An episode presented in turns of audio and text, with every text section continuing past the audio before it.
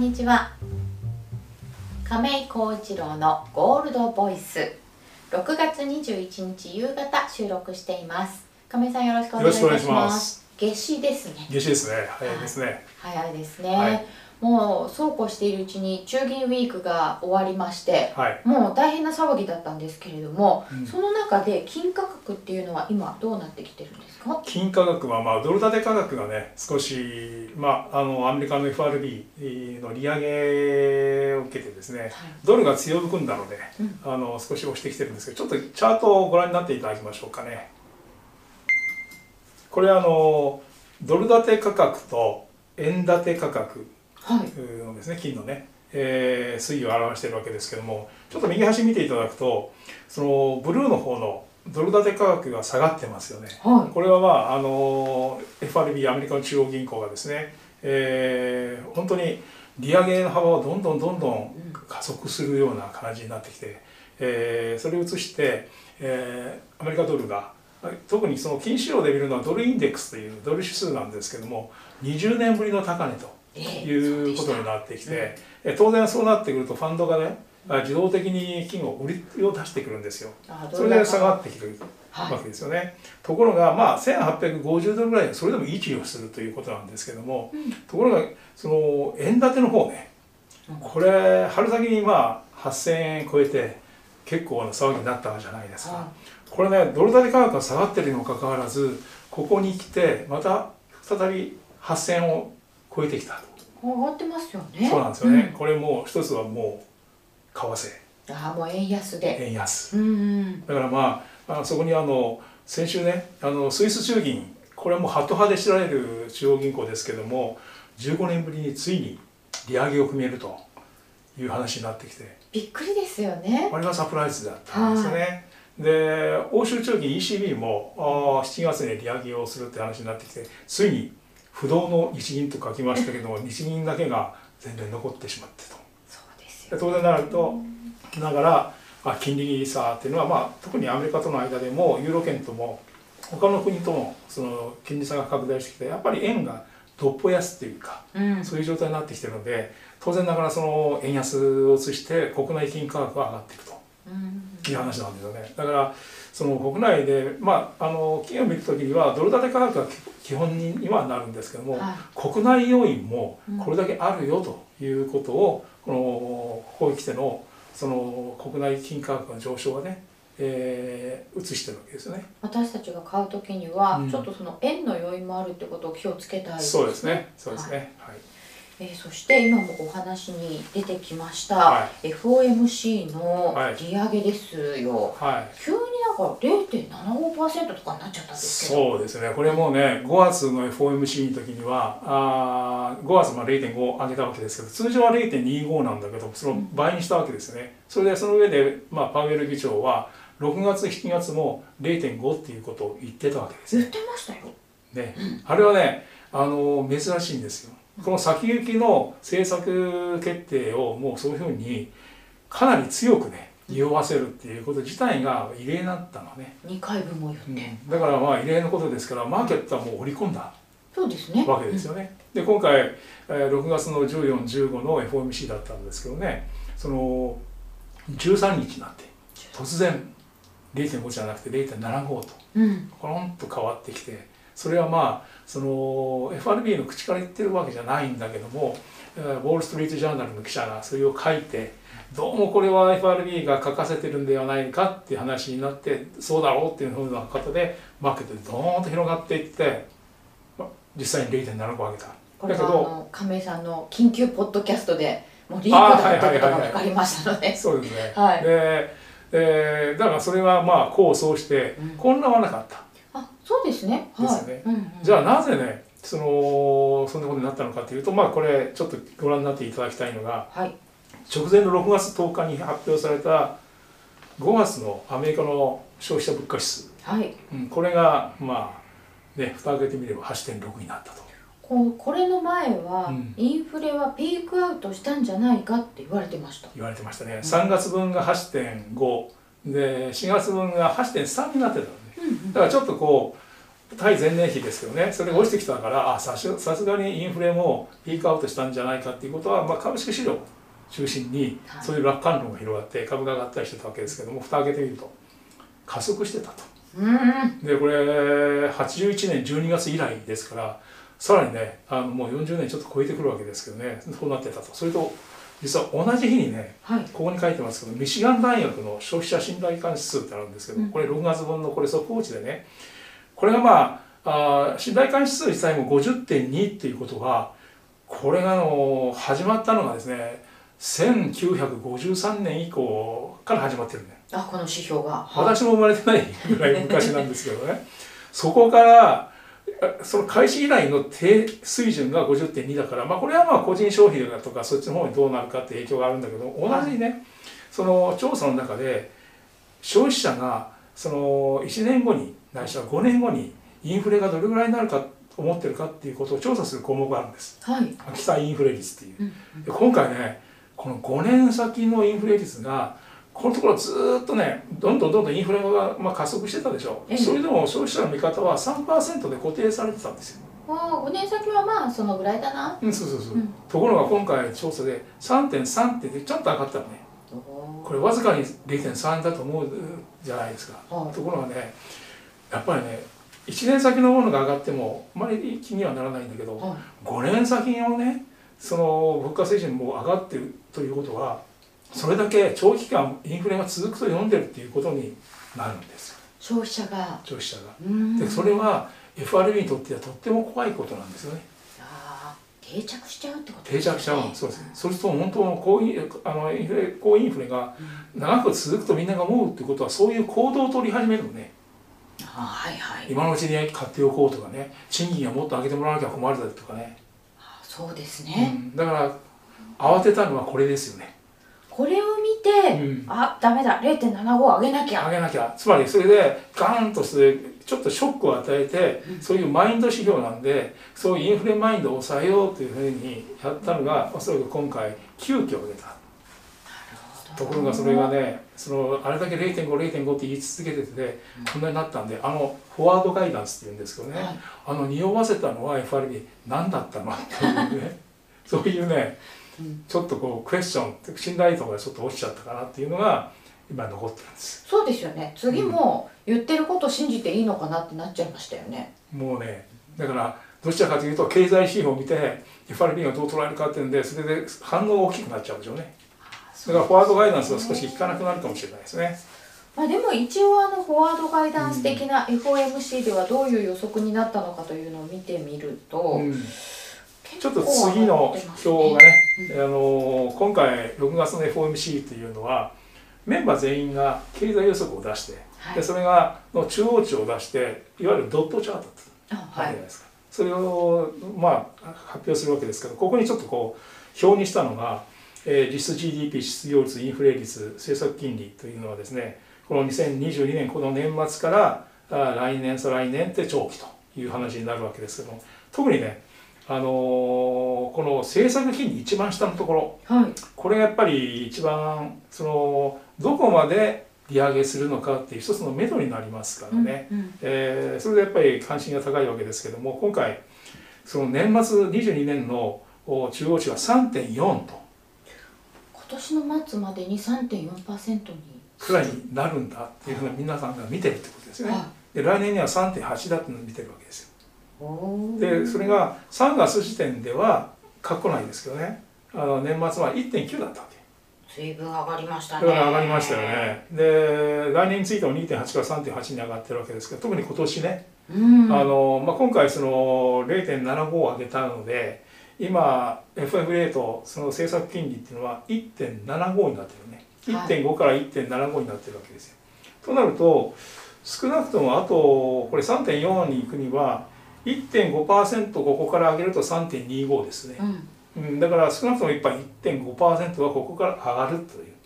計算になりますよね。そうですね。1.5以上上げないと。これにはならないですよね、はい、年内。うん。そうするとやっぱりそれだけねやっぱりこのハイスピードでそのやっぱりインフレを抑えるためにはそれをやらなきゃって話なんだけどもそれでどうしてもやっぱり景気を抑えるわけだからちょっと上見ていただくと失業率もこの3月の予想よりも3.5が3.7に上がったりとかで来年は3.9とか再来年は4.1とか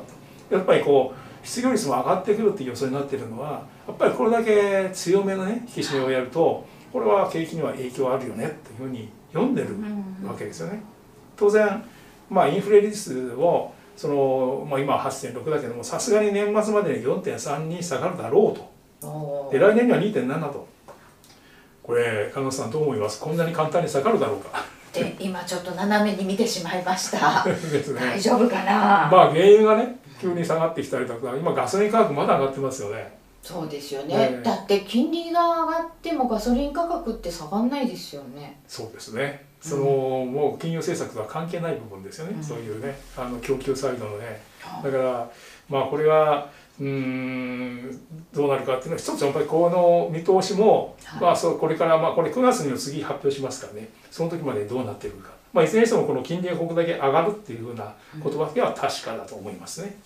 これだけ金利が上がるとちょっと景気も心配ですけど、うん、他にもどんなことが起こるんですか、ね、そこでね次のちょっとページ見ていただきたいのが、はい、これはねあの FRB がよくその資産をどんどんどんどん膨らましてきてる。でそれをこれが減らそうということで、6月1日から QT といってその量的引き締めつまり今までばらまいてたドルを回収するという。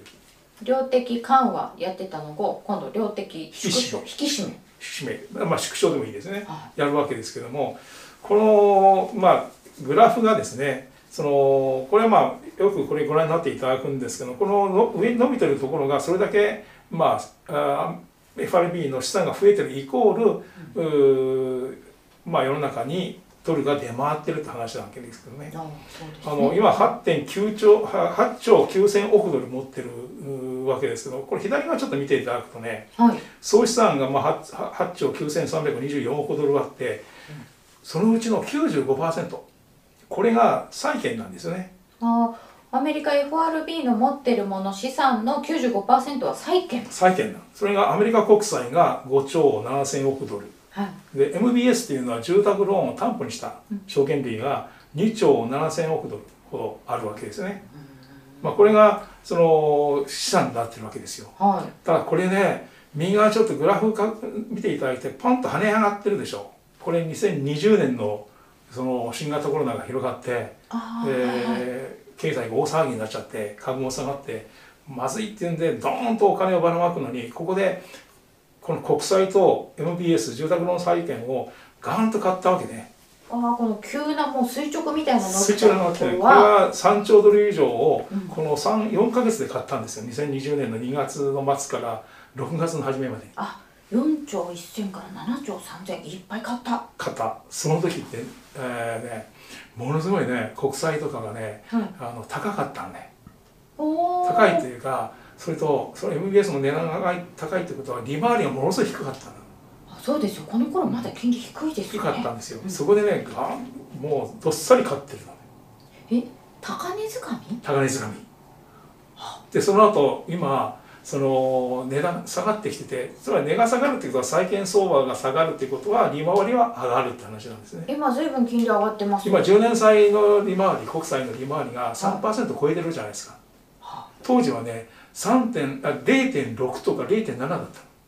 今3%超えてますよね。それだけ価格が下がっちゃってるそこでこの3月時点で FRB が発表したんですけどね、はい3300億ドルこの債券に評価損が出てる。評価損出てるんです日本円にすると42兆円ぐらいになるんですけどね。評価損が出てるんですよすでに。42兆円、うん、これ3月時点ですよ。つまり6月時点になるともうすでにもう今足元で10年債利回りは3%超えてるのはもっと評価損が膨らんでるって話これ中央銀行じゃなかったら大やられですよね。そう中央銀行は、その決算上この含み損は公表表に出さなくていいんですよね。まだ評価損。評価損だけで時価ベースでの評価あの決算はしなくていいんです。だからその決算には問題ない、はい、ところがどう考えてこれ含み損持ってるよね。まあこれ FRB は公表しますからね。だから9月末現在でどれ程度まあ、相当膨らんでると思いますが、まあ、評価損になってるかっていうのはそのもうその10月中旬くらいまあ10月から11月の初めでしょうね。にはねねあの明らかになるでしょうね。発表されちゃうんですね、でその時にちょうど選挙もあるしね週間選挙。ああそうです、ね、だからやっぱ議会とかで何かその後終わった後に少し何か話題になるかもしれませんね、はい、ああ議会証言なんかにパウエルさんが行くと。そうですね、まあ、それが一つの問題、はい、もう一つ今度はねその右側にね、はい、あの負債っていうのが出てますけどもこれ FRB は一般の銀行から預金を預かってます、はい、それは準備預金っていう書いてますよね、うん、でその下にリバースレポっていうのがありますけどもこれはね簡単に言うと銀行以外からの預金というふうに考えてください。銀行以外っていうと政府とかですか？そうですね、うん、あの保険会社だとかそういう例えばもう本当にその一般のそのなんかこう MMF ってあるけどもそれに預けたいんだけどももうそれがもうどうもあんまりうまくないからもうこれは中央銀行のリバースデポっていう債券を買い取って買いもあの買い取ってでまた買い売り戻すっていうことをやるんですけどね。そういう、まあ、ことをやるんだけども、まあ、預金みたいなことなんですけどね、はい、それはね問題はこれは変動金利なんです。変動するんですか、うん、準備預金とねリバースデポの金利っていうのは政策金利。はい、先ほどその0.75上げたとか0.5上げるとかあるでしょ、はい、あれに連動するんですよでちょうど6月の FOMC で0.75上げたでしょ。上げました。それでねこの準備預金のレートはね1.65%になってるの。え1.65%の金利がついてるついてるの、まあ、そうですよ。でそれは0.75跳ね上がったので引き上げられたのこの6月17日にね。でリバースレポは今1.55なんですよ、はい、でこれ年末まで先ほど1.5上げる可能性あるって話したでしょそうするとねこの1.5はねこの1.65.1.55にそのまま1.5足してもらえればいいんです。ああ 3%3.05 とかになっちゃう。3%超えちゃうわけああじゃあそれ料金してる人いただけていいですね。そうですね。ところがね左側の FRB が持ってる債券からの収入、はい、これ固定金利ですよね。債券だから、ね、債券だから、はいはい、ね、だから収入は変わらないだけど支払いは増えるっていう現象が起きてくるわけ。あこれバランスシートですからそうです。こっちはもらう方でこっち払ってる分、うん、で払う方が連動して変動金だから増えていくわけ FRB は払いばっかり増えちゃう。増えていくそう。だからその問題っていうのが引き上げれば引き上げる。つまりこれインフレを抑えるために今利上げを加速してるわけでしょでそのインフレを抑えるための利上げを加速すること自体が FRB を自身を痛めするわけ。ああ自分で利上げしてるんですけど自分のことも痛めちゃう。そう。それは諸刃なんですよ。はいだからそれはねなぜこんなことが起きたかっていうとあまりにも2020年のその量的緩和策ってばらまき策で、えー、が大きすぎちゃったので、その弊害がここに来てその出てきちゃってることなんですよ。そういうこれ早い話がねまあ、年末から年明け以降になってくると、それが順調に利上げをこの通りしていくとするとですねやっぱりこれ FRB 支払いの方が多いんじゃない？つまり逆剤になるんじゃない？で FRB の決算赤字になるんじゃない？っていうような可能性がやっぱり問題視されてくる。赤字になっちゃいますか？すぐになるとは限らないんですけどその可能性が出てきちゃうんですよね。このまま引き上げていくとだからこの問題って本当にインフレが収まらなければずっと上がっていくとですね FRB の決算まで傷んでくるっていうような感じになっちゃう。えそれってやっぱり FRB の信任に関わりますか？関わりますね。これもドルの発行体ですからドル相場にも影響してくるって話なのね。ドルの信任問題にもなる。なり得るつまりドルって今ドル高じゃないですか。それね必ず為替村の中でね、うん、お互いにこう弱さ比べみたいなところがありますから、うん、その中でアメリカドルは優位なんですよ。だからドル高なのね。ところがゴールドっていうのは無国籍通貨ですよね。そうですね。だから為替村との比較でゴールドっていく時に、うん。ゴールドに対してドルは弱くなる可能性あるっていうことはドルが弱くなる可能性っていうのは金は高くなるって話になるわけ。そうですね、ちょっとドルが危ないかもって言われたらそこでお金が金に流れる。そうなんですよね。その可能性が出てくるんじゃないかな。それで、まあ、最後なんですよね、はい、チャートをご覧になっていただきたいんですけどもこのチャート、まあ、2020年以降のニューヨーク金のチャートなんですけども、はい、ちょうどあの左側枠で囲ってます。これはその、まあ、新型コロナ禍でねあの、まあ、先ほどからその FRB がドーンとドルをばらまいて、はい、まあ、なんとかその景気をの底割りを防いだわけです、はい、株価の底割りを防いだわけ、うん、だからこれとってもまあ必要な政策だったのね。でもやっぱりツーマッチやりすぎたかもしれない、うん、でそれの今処理に非常に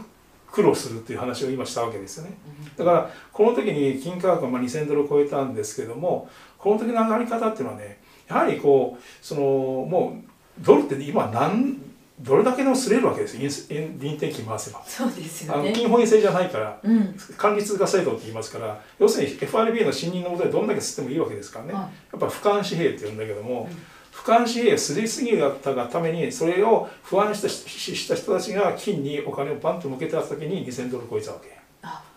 ここはやっぱり QE のやりすぎで、うん、ドルが薄まっちゃったんです、そうです。ですよねでその後にまああの金がこういうふうに経過たどってるきてるわけですけどもおそらくねこの今今日話した FRB のバランスシート問題ね、はい、評価損を抱えると話と逆剤になるかもしれない。決算が少し赤字の可能性も出てくるかもしれないという話はそれがおそらく問題になるのはこの秋以降年末から年明けっていう話になってくると思うんですけども、おそらくそういうタイミングっていうのがその FRB のバランスシート問題イコールドルの問題となった時に次のその金のね、はい、押し上げ材料になってくるのではないかなというふうに思うんですよね。そうすると、うん、次が第2ステージということ、ね、そうですね。その20年がファーストステージだとするとセカンドステージ第2ステージっていう可能性がこの問題とともに浮上してくるのかなというふうに